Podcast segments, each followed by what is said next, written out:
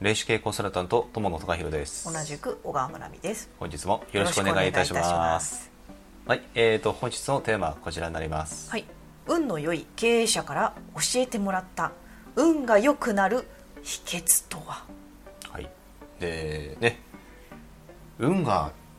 良くなりたいですよねやっぱりそれも秘訣ですか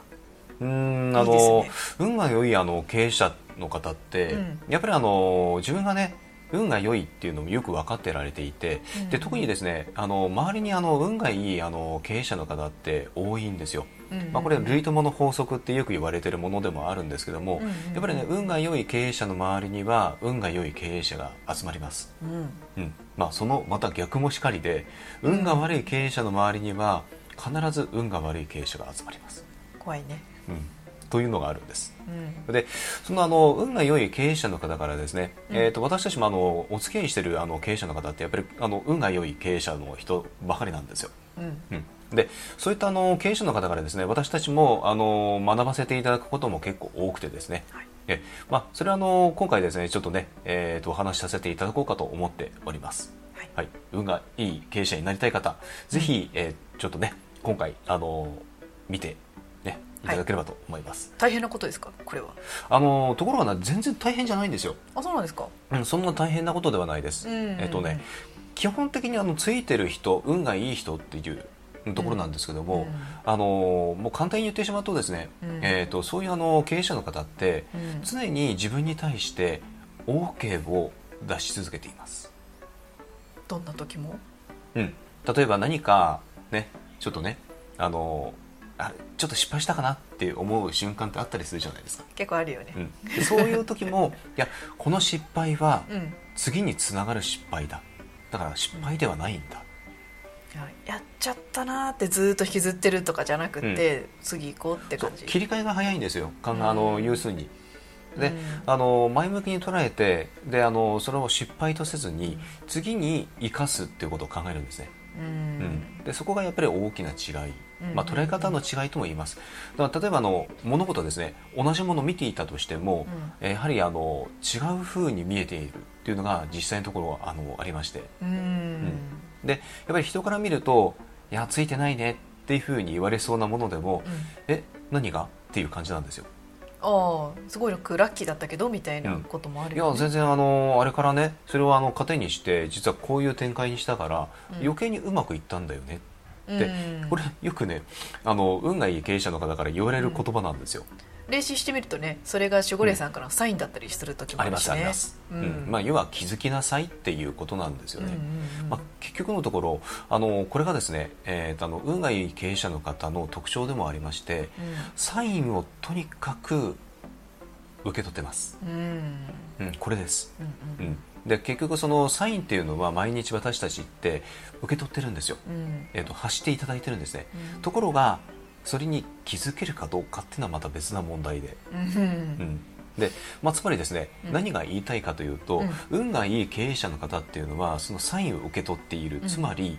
毎日チャンスはやってきているもんなんだっていうのが前提にあるんですよ、なるほどうん、ここなんですね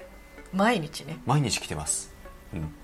らこれがねあの受け取れてしかも気づけるかどうかというところが実はあったりしますじゃあ今日もいつも通り普通に終わったなと思ってた人は多分、受け取り損ねてるかなっていうなん感かじねかな気づいてないんじゃないかなという感じですかね、ううんんここがあります、なるほどね、うん、であとはですね、うあのーまあ、それとは違う観点のお話をしますと、うんうんとにかく運がいい経営者の方っていうのは、うんあのここっていう勝負どころの時に、うん何かね例えばね勝負服とか勝負ネクタイとか、うんえっ、となんかねその重要な商談の時には必ずこのボールペンを持っていくとかっていう何かね弦をよく担ぐっていうじゃないですか、うんうんそういったあのアイテムを持って得られています、ほううん、これもあるんですよあのタカさんは何をちなみに、私はですね今はあの自分のオーラカラーが実は紫うん、パーあプルなんですよなのでここ、あうん、これですうん、うん、これやっぱり私の、あのーまあ、言ってみるとラッキーアイテムというかね、うんまあ、ラッキーカラーとも言いますけど、あの冬になるとネクタイもそれにしてますし、うん、そうですね。あと名刺も紫にしてますね、はい、その通りです。ううん私は違うカラーだけれども、はい社長が紫なんで紫に合わせてます、そうですね。うんあ結構ねそのやっぱね、えー、運がいい経営者の方ってんご自身のオーラカラーとかをうまくこう取り入れてるんですよ。うん、でそれが例えばあの、えー、とコーポレートカラーになっていたりとか、会社のロゴとかうんそこにあの必ずワンポイントで色っていうのを使われています。これすごくね特徴的なんですよ。あその自分のオーラカラーが男性でね、うんピンクだったとして、うんちょっとピンクはなっていう人がいたとしても、はいワンポイントで入れればいいんですよね。うん、そうです。だ例えばですね、うんあのー本当ね実際にこれあのおられるんですけども、ううんまくねあの例えばピンクのシャツって、似合う人と似合わない人っているんですけども、必ずねピンクのあのオーラカラーというかねエネルギーを持ってられてる経営者の方って男性でもピンクお似合いなんですよ。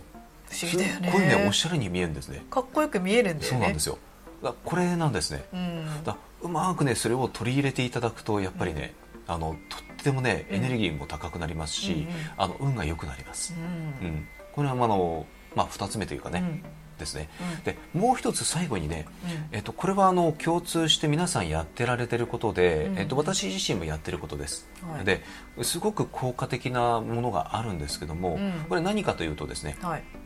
トイレ掃除ですえ社長なのにトイレ掃除するはんいトイですか、レ掃除です、うん、あの特にですね、うえー、とあの何かブラシを使うっていうのももちろんいいんですけども、うんあの大体ですねよくあの流せる、えー、となんですかなんかこう、まあ、クリーナー的なしうん布巾みたいなやつそうそうそうそうあの流せるシートみたいなものってあるじゃないですか、ああいったもので直接自分の手で、うんあの便座とかねうん便器をちょっとね、こう拭いて、うんね、掃除するこれね結構ね重要だったりしますでもちょっと大きな会社だとお掃除の方がいらっしゃるじゃないですか、いやそういう会社でも意外とね、うん例えば自分が用を足した後って、うん社長って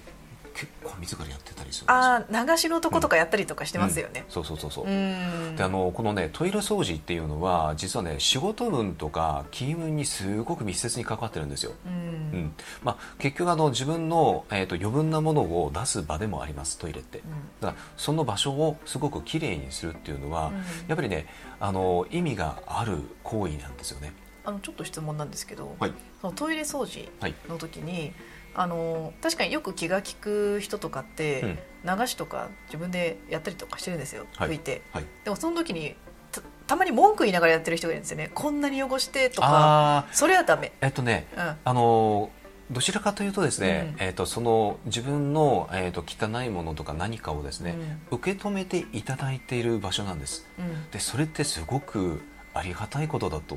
思いませんかうんうんなここなんですよ、うん、要はね、うんえっと感謝をしながらきれいにするっていうのがとても大事ですうん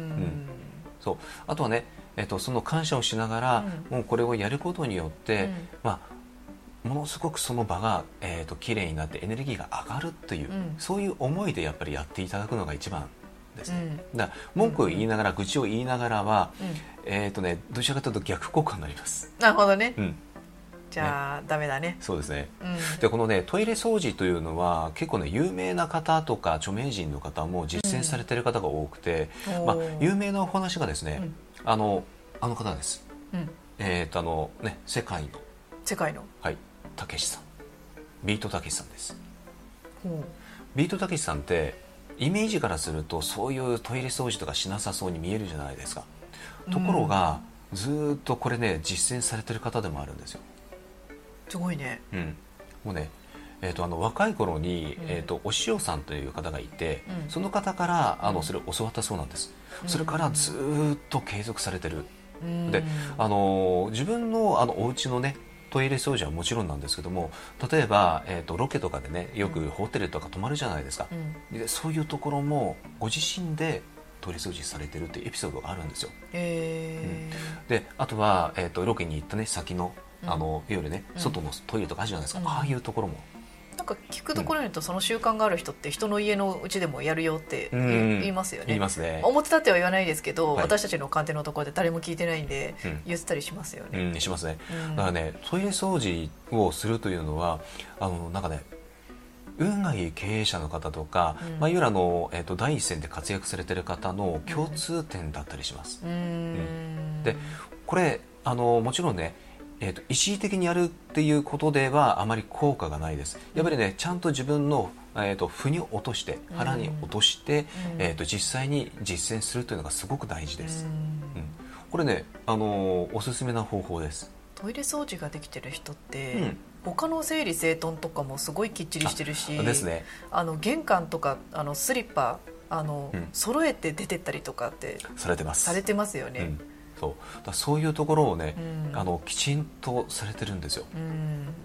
うん、でまあこれねえー、と今日ねちょっとお話ししたのはね、うんあの3つになりますけどね、あのーまあ、まずね自分にダメ出しをしない常に OK を出す、うんこれが1つ目で2つ目がですねえーとまあ弦を担ぐ何かしらラッキーアイテムとかねパワーアイテムそういったものを持ってでしかも自分のオーラカラーっていうのをこれちょっとね、えー、となかなか知ることできないかもしれないですけどもそれはあの知っていたらそれをうまくコーポレートカラーとかうん何か小物に、えー、と生かすうんこれは2つ目です、うんうんで3つ目は、えートイレ掃除、